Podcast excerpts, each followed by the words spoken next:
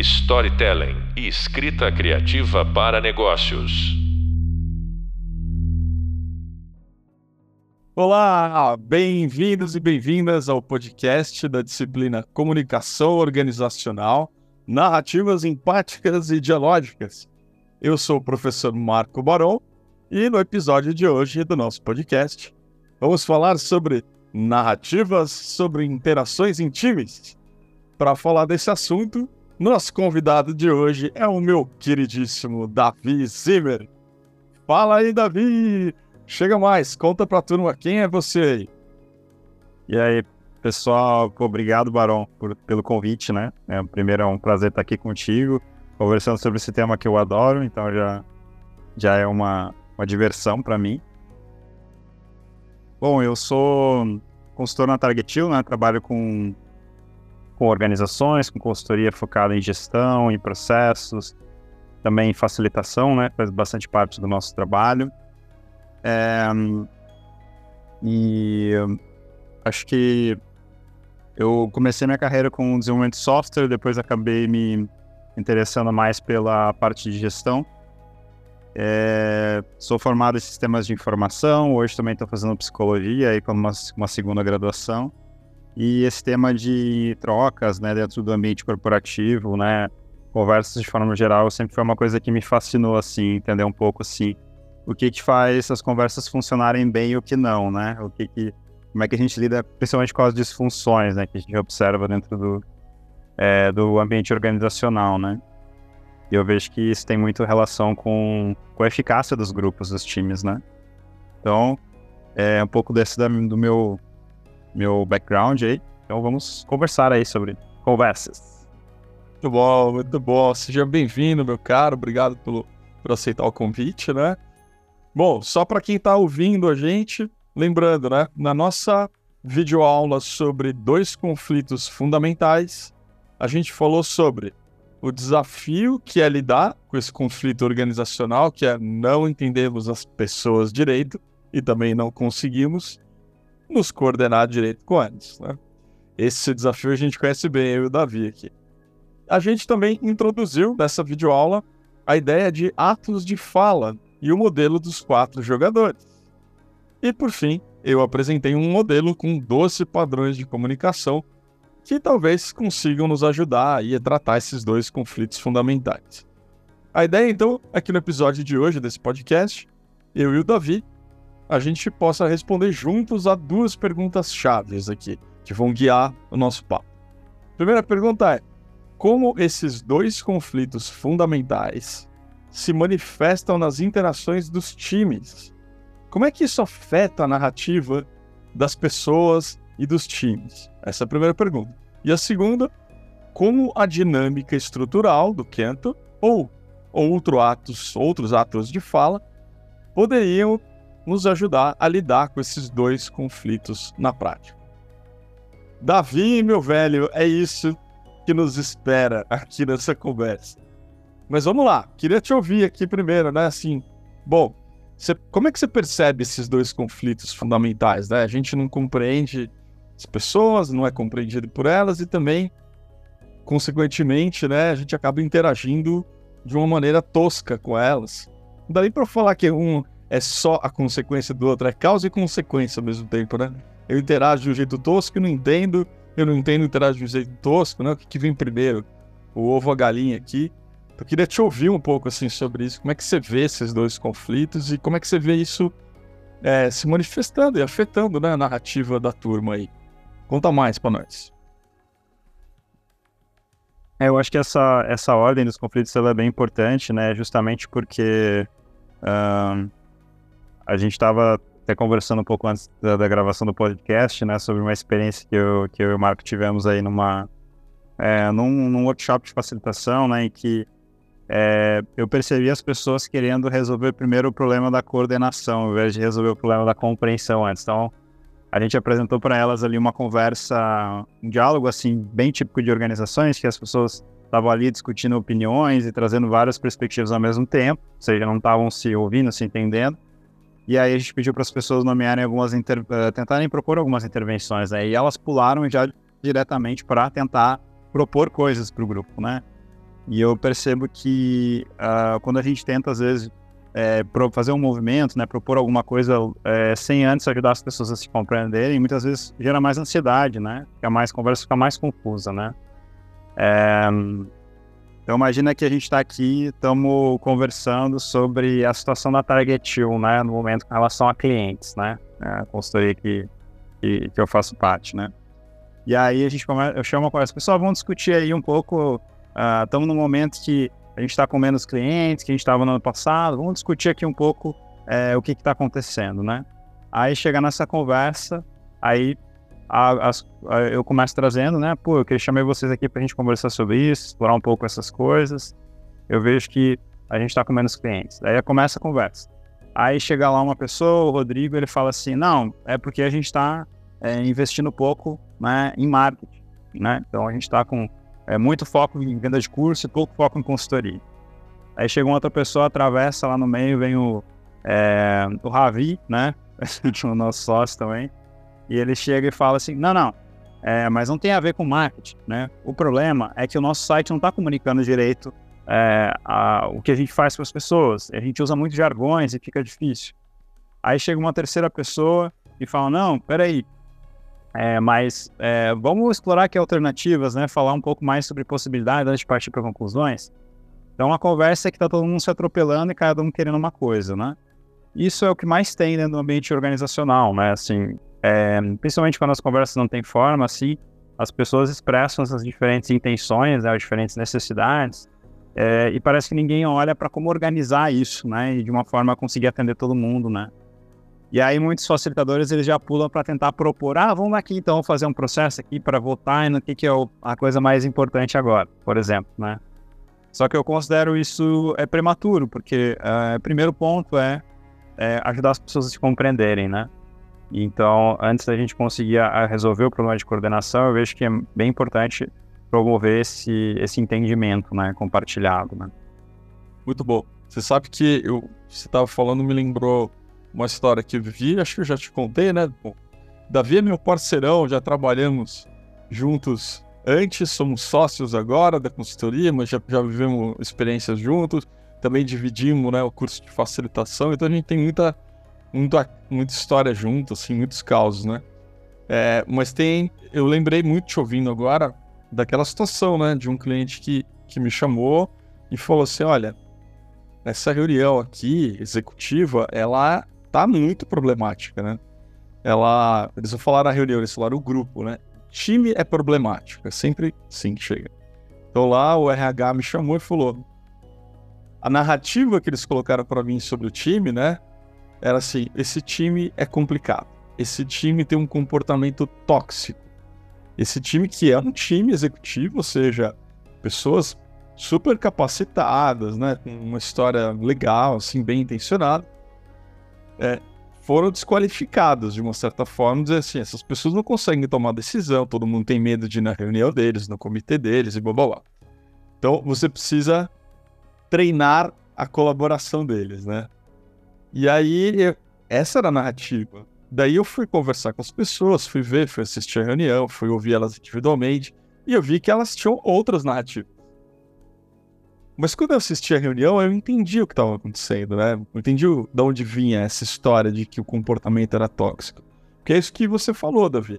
As pessoas não se ouviam, as pessoas se cortavam. Quando alguém trazia um ponto, ou alguém interrompia ou desconsiderava e já mudava para o ponto seguinte.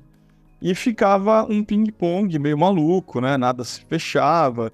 Alguém ia lá na reunião para pedir uma aprovação e não conseguia nada, saía com mais problema, enfim. Era uma loucurada, né?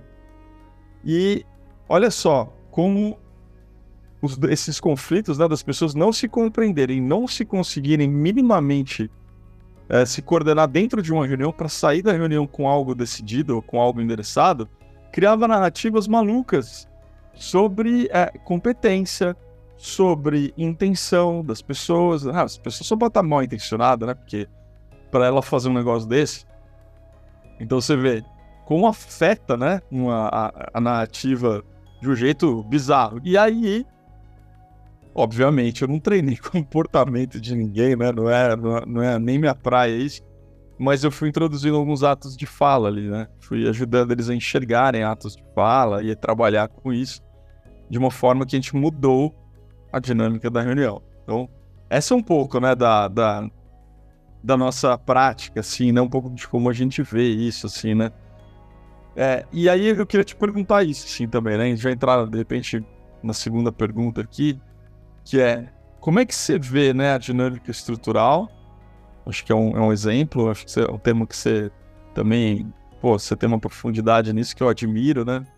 É, ou até outros atos de fala. Como é que você imagina, como é que você vê, né, na verdade, é, isso lidando com os dois conflitos, assim?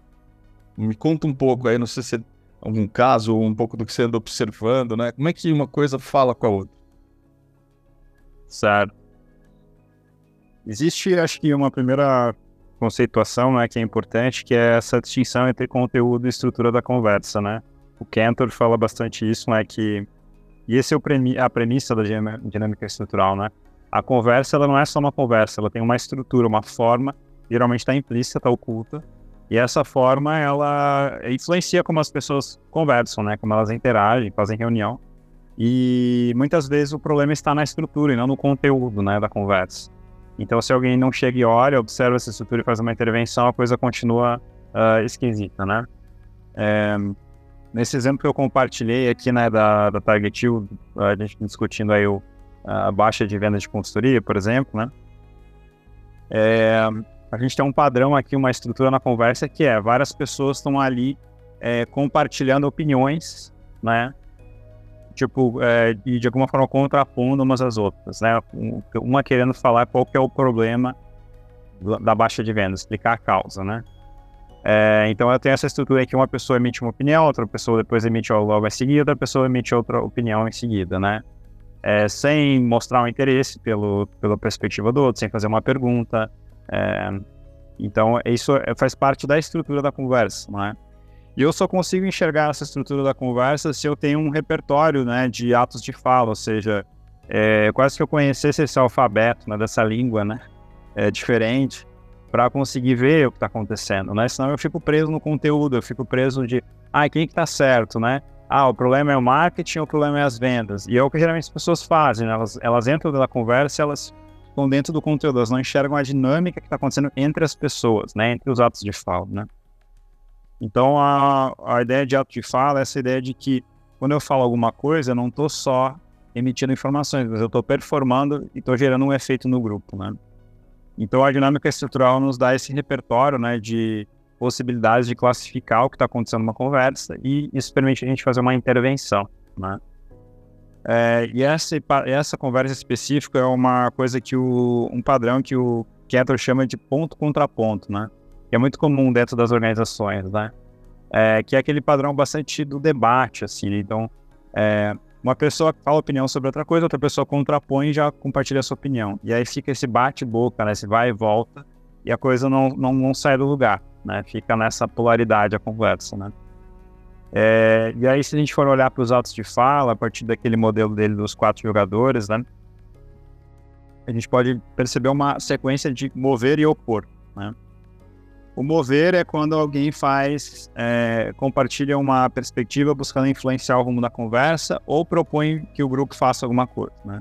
Então, quando eu digo, pessoal, vamos começar a reunião, é o mover. Né? Então, estou tentando movimentar o fluxo da conversa para uma direção que eu quero, né? E eu acho importante. O opor é quando eu contraponho ao que alguém disse antes e tento corrigir o fluxo para algum outro lugar, né? Uhum. Então, esse, esse tipo de conversa que eu citei de exemplo, existe uma, digamos, um excesso de mover ou pôr, mover ou pôr, né? E isso gera esse efeito, essa coisa incômoda, né? De parece que não sai do lugar a conversa. Muito bom. Muito bom. Que isso desgasta as pessoas, né, cara? Eu vejo, assim, times completamente desgastados sustentando essas narrativas, porque são verdadeiras, óbvio, né? Em alguma medida é o que as pessoas estão vivendo, né? É, de falta de reconhecimento, de falta de atenção, de, de dificuldade de se expressar, dificuldade de fazer as coisas andarem. Mas aí você vai falar com a outra pessoa, ela não vê aquilo. Porque é um, não é uma coisa que é, é zero ou um, né? Dependendo do ângulo que você olha, você vê. Dependendo do ângulo que você olha, você não vê. E é, é, eu, acho, eu acho um tema incrível, assim, principalmente para quem tá aí, que é o caso dessa turma aqui, né, que tá no curso, estudando é, narrativas, né, de alguma forma. Pensar isso, né? Por exemplo, eu acho muito bizarro a gente pensar como os dois conflitos fundamentais, né, eu não, não compreendo totalmente não me coordeno efetivamente, como esses dois conflitos e os atos de fala, eles estão presentes em todas as narrativas das pessoas. Mas elas não percebem isso. Que, de novo, é o que você falou, tá numa dimensão que não é, é óbvia, né? Que ela não é aparente, lá, como diria o Newton Bonder, né? Ela não tá no aparente do aparente, ela não é algo aparente. É, essas duas coisas, elas estão numa dimensão oculta. Então, essa é uma coisa que eu fico curioso, assim, né?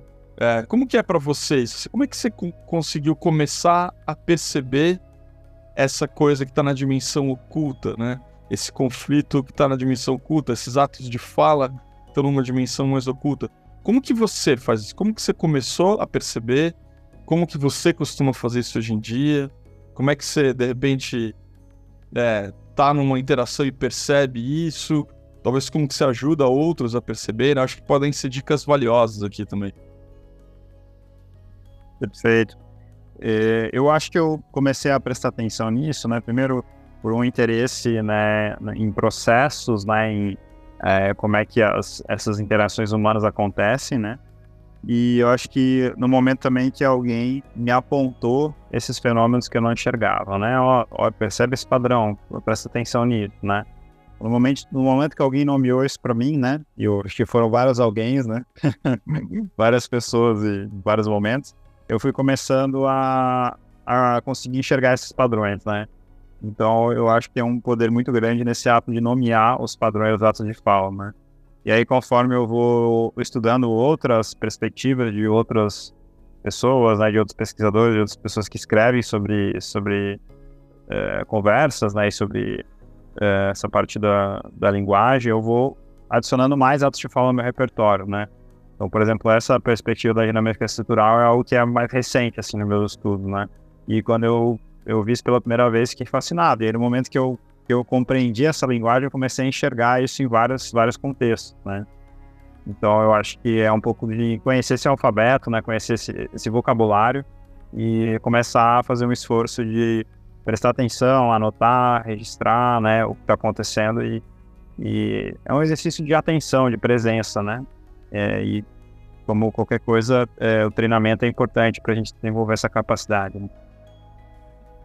Quer dizer, para você, acho que então, da mesma forma que para mim, o exercício de observação, de tomar nota, é bem precioso, né? De, de olhar para aquilo que está acontecendo e tomando algumas notas, né? Quando você fala nomear, é, para mim também é uma coisa bem preciosa, né? Eu, de alguma forma, acho que assim como você, eu quando eu tô conversando com alguém, interagindo com alguém e, e tem algo que tá nessa camada oculta, né, me dá alguma coisa corporal, assim, sabe? É como se tivesse aparecendo quase tudo que é para aparecer. Fico com essa sensação e hoje em dia eu sei o que que é. É porque provavelmente tem atos de fala que estão ali que não estão totalmente explícitos, né? Então, agora eu já sei que tem um jeito de traduzir. Agora, é, eu acho engraçado, engraçado a gente falar aqui também, acho que pode ser uma coisa é, interessante para a turma que está ouvindo a gente, sobre o oposto disso, né? Que é aqueles verbos que a gente que a gente nomeou, que a gente faz uma curadoria aqui de verbos que ocultam a ação. São verbos que, de alguma maneira, eles querem dizer algo, mas eles não dizem completamente. E vou contar aqui, vou, vou compartilhar a lista aqui, Davi dos verbos que a gente tem, que eu acho que pode ser útil, né? Para quem tá ouvindo a gente aqui. Olha só. Gerador de Lero Lero corporativo, né? é, isso aí, gerador de Lero Lero. Você me complementa aqui se faltou algo. Ó. Olha lá, atenção, em verbos que ocultam a ação e não revelam, né? A gente precisa ficar traduzindo com saca-rolha aí. Ajudar. Eu falar, eu preciso de uma ajuda, ou eu vou ajudar, né? Meu papel é ajudar alguém. Pô, ajudar como, né? Ajudar de que jeito? Quem? Como? Alinhar, mesma coisa. Acho que eu até falei na videoaula sobre o alinhar, não tenho certeza agora, hein? Ah, não, no e-book. Você quer saber mais sobre o alinhar? Leia o e-book. Apoiar, mesma coisa. Articular. O articular é horroroso, eu acho. Assegurar, né? Pessoal adora esse verbo aqui. Você precisa assegurar tal coisa. O que, que significa isso, né? Qual que é o... Que narrativa que tá aí?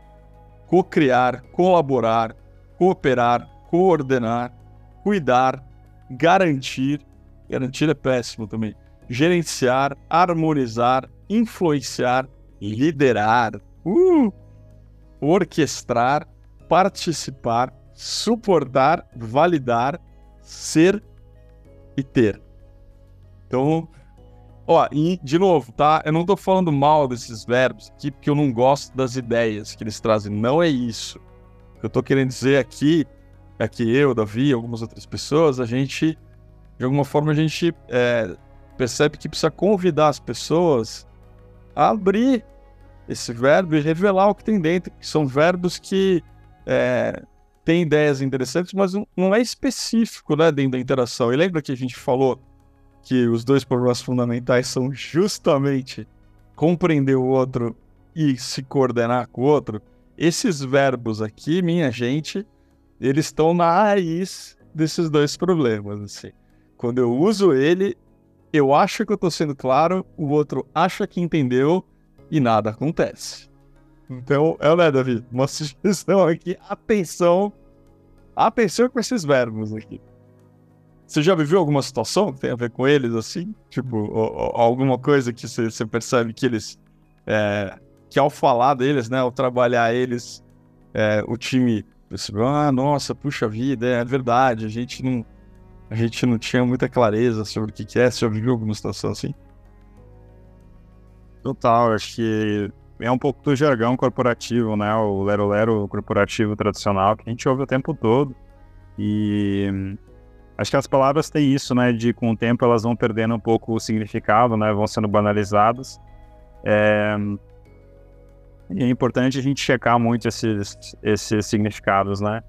É, acho que muitas abordagens de facilitação existe uma essa preocupação, por exemplo, lembrei lá do, do modelo do Roger Schwartz, né, do facilitador habilidoso, o livro dele, que ele já fala assim, olha, coisa muito importante para trabalhar com grupos é você acordar sobre termos específicos, né, termos que são utilizados, né.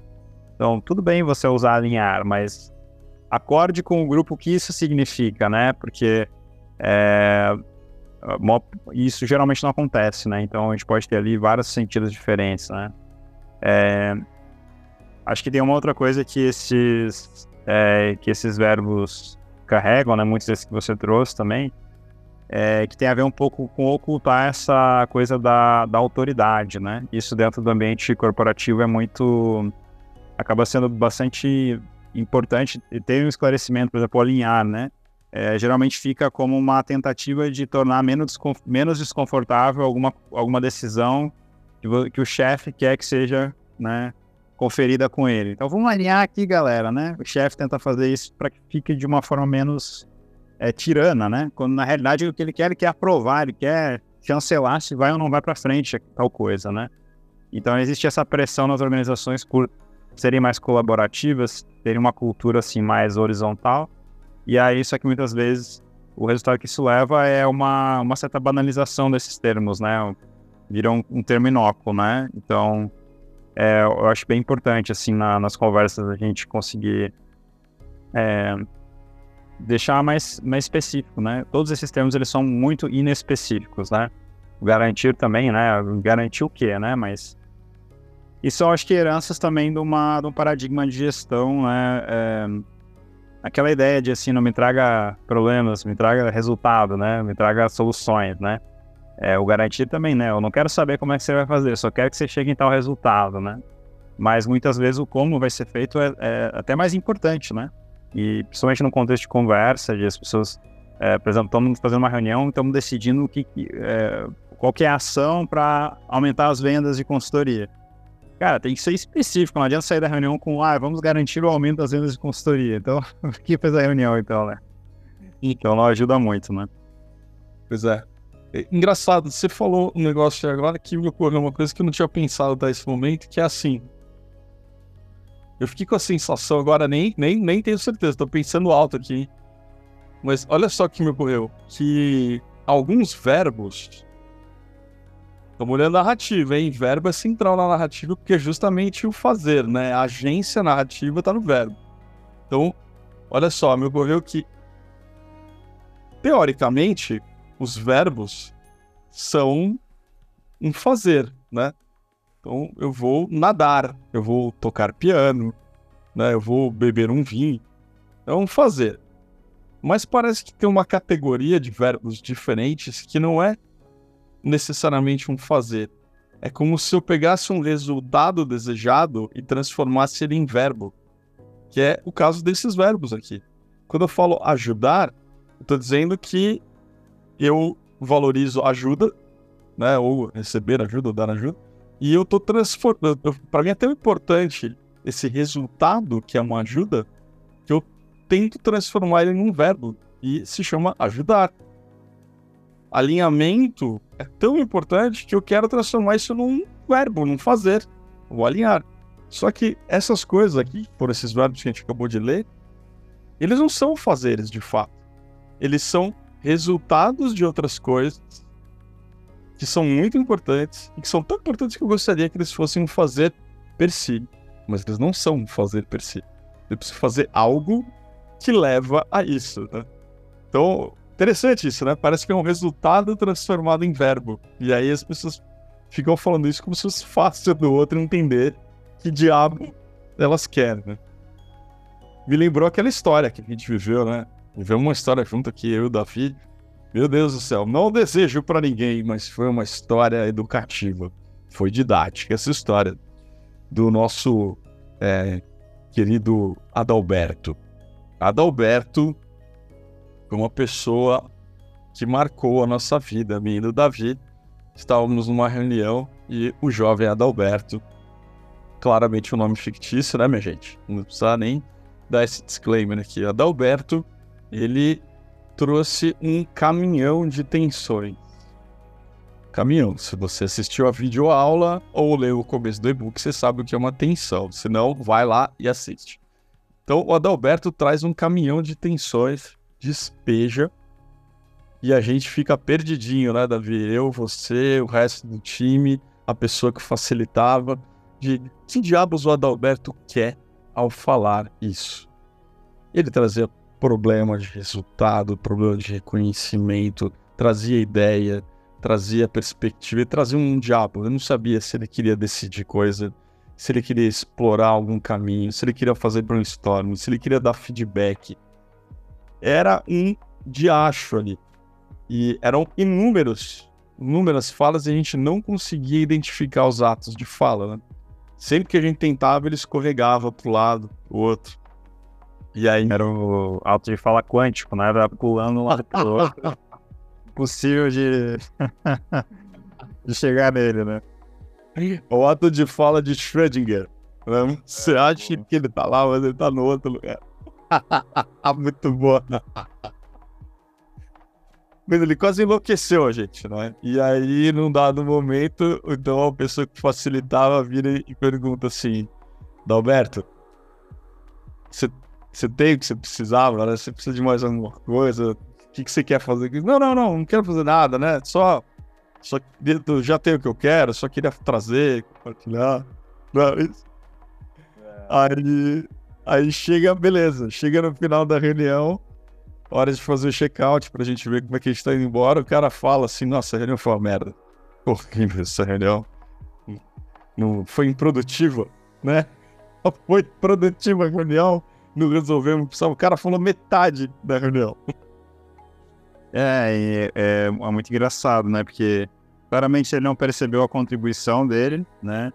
E ele era, ele tinha um padrão, né, de conversa, né, ou de comunicação, que ele despejava as coisas, vomitava as tensões dele na reunião e achava que alguém ia pegar aquilo e ia, ia fazer alguma coisa para ele, né?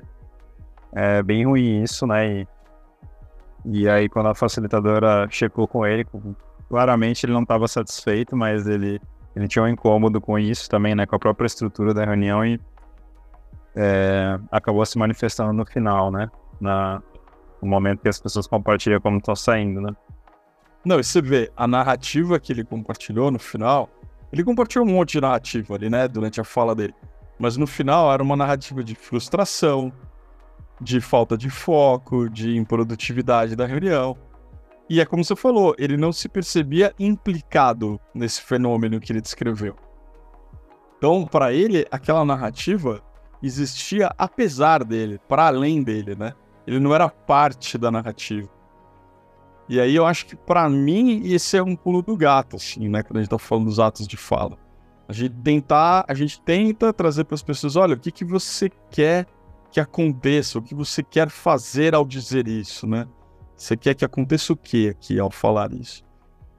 Essa consciência não está dada, né? Ela precisa ser conquistada, me parece.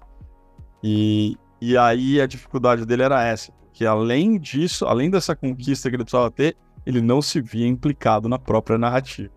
E aí, Davi? O que, que a gente faz quando a pessoa não se vê na própria narrativa, meu?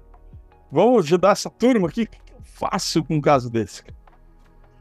Aí, bicho, acho que primeiro psicoterapia, né? ah, mas acho que tem algumas coisas que a gente pode fazer, né? Ou, enfim, quem tá num espaço como esse, né, pode tentar, né?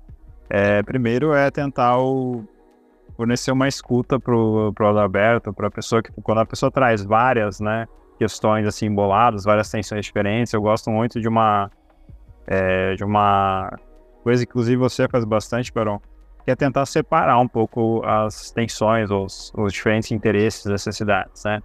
Ah, é, peraí, Adalberto, eu escutei aqui que primeiro você gostaria que a, é, a conversa aqui tivesse um pouco mais de, de velocidade, essa é a primeira coisa que você trouxe. Outra coisa aqui que eu tenho uma frustração sou com relação a, ao nosso posicionamento enquanto instituição, terceira coisa tal.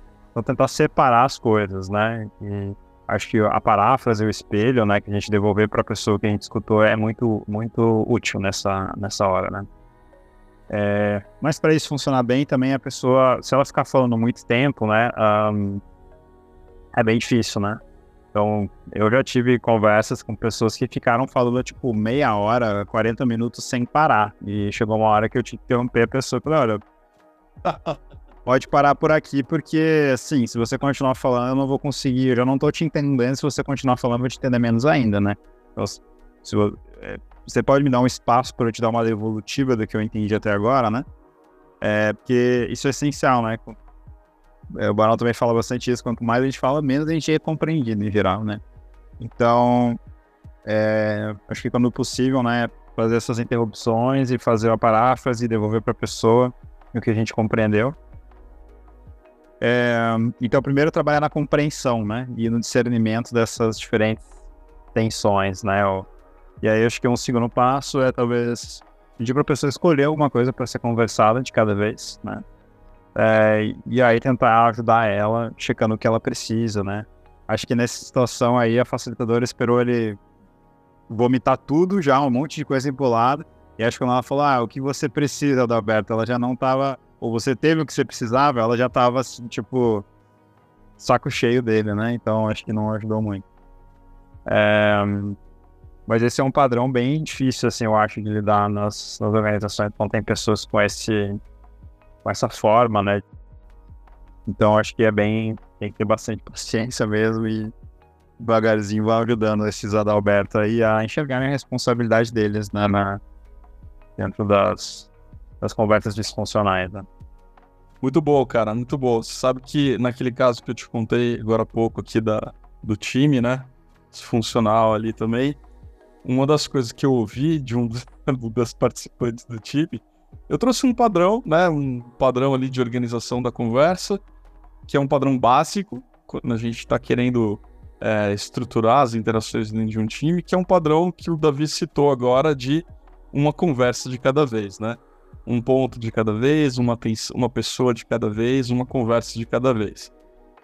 Que essa é um dos grandes motivos das pessoas não se entenderem. São várias conversas, ainda que dentro do mesmo tema, ao, ao mesmo tempo. Isso é ruim, ninguém consegue dar conta disso. Nem o chat GPT. Talvez, talvez, talvez ele dê. É, não, não sabemos. Aí essa pessoa virou para mim, Davi, e falou assim: Olha, eu achei interessante essa história de conversa estruturada, né? De de padrões aqui, de atos de fala, achei interessante. Mas, mas, isso vai tirar um pouco a espontaneidade, né? Porque aí eu não vou poder falar a hora que eu quiser. Então, estamos aqui na reunião, eu não posso falar a hora que eu quiser, tem que esperar a vez de não sei o que, falar. Eu falei, pois é, o custo de você falar a hora que você quiser é alguém deixar de falar.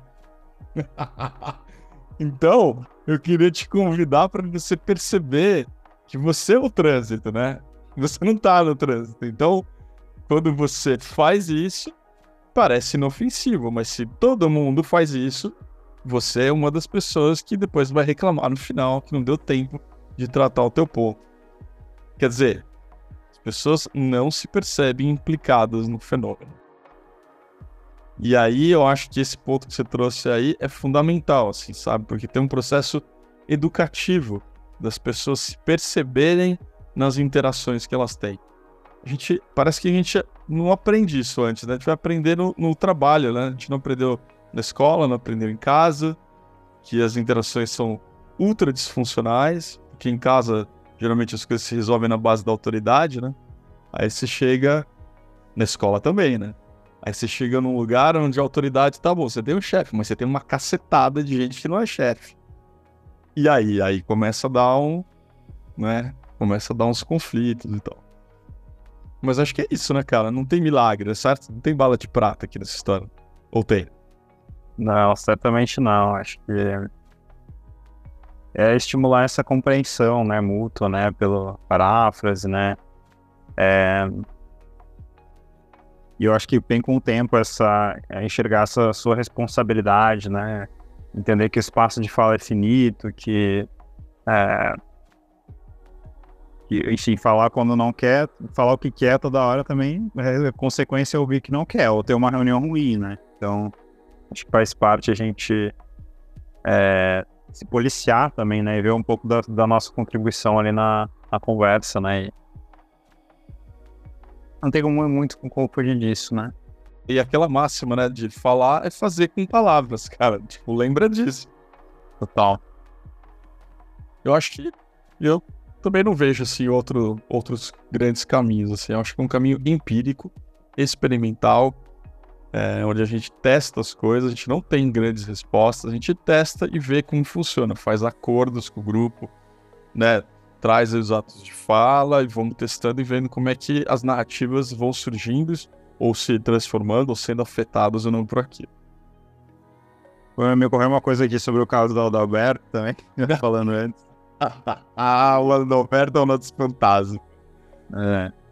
Acho que uma coisa que ajuda também, né, e aí por isso que eu falei muito da psicoterapia, né, e a gente entender um pouco desse porque quando a pessoa vem numa reunião e ela começa a reclamar dos problemas dela e trazer isso pro vento e espera que alguém resolva, quem faça algo para ela, existe um ganho para ela também, né? Um certo alívio dela poder falar e, e colocar a responsabilidade no grupo, nos outros ou no processo, né? Existe um conforto que ela ganha, né? Enquanto que ela não perceber esse conforto, né? Ela não vai conseguir é, entender porque o comportamento dela é sustentado, assim, né? Mantido, né? Então, eu acho isso bem importante. É, a gente pode estar ali para ajudar a outra pessoa a perceber isso, oferecer nossa perspectiva, mas sempre depende dela aceitar e enxergar isso com os próprios olhos, né? O mesmo vale para os atos de fala, né? Alguém pode dizer para a gente, olha, isso aqui é mover, isso aqui é seguir, isso aqui é opor, mas a gente que precisa perceber isso e é uma coisa que acontece, que é um estalinho que é de cada um, assim, né? De se dar conta dessas coisas, né? Por isso tem muito esse trabalho individual, né? Também. Davi, meu caro, obrigado pela sua companhia, sua conversa, né? esse dedo de prosa aqui que a gente teve, os aprendizados que a gente tem juntos, né? Mas obrigado principalmente por ter aceitado o convite de fazer esse bate-papo aqui. Tenho certeza que quem tá ouvindo adorou aí, tem assunto pra gente, meu, dar de pau aqui, né? Mas eu queria te agradecer aqui primeiro. E dizer para você que está me ouvindo aqui, ouvindo eu Davi, que é isso. Você acabou de ouvir o podcast sobre narrativas, sobre interações em times. Eu, comigo, né? Professor Marco Baron, o meu convidado especial de hoje, Davi Zimmer. E hoje a gente falou sobre ato de fala, a gente falou sobre conflito, a gente falou sobre as narrativas que surgem nesses conflitos. A gente falou sobre o Adalberto, o nosso nêmesis né, da facilitação aqui. Trouxemos vários pontos, né? citamos alguns padrões aqui que podem ser usados nesse contexto. E um lembrete no capítulo 3 do nosso hub de leitura, você encontra mais conceitos e referências sobre esses temas relacionados à conversa de hoje. Então, entra lá, aproveita e não perca o nosso próximo episódio. Narrativas sobre design organizacional. Davi, querido, obrigado. Obrigado a você, Barão. Prazer estar aqui conversar. Foi muito bom. Obrigado aí pelo papo.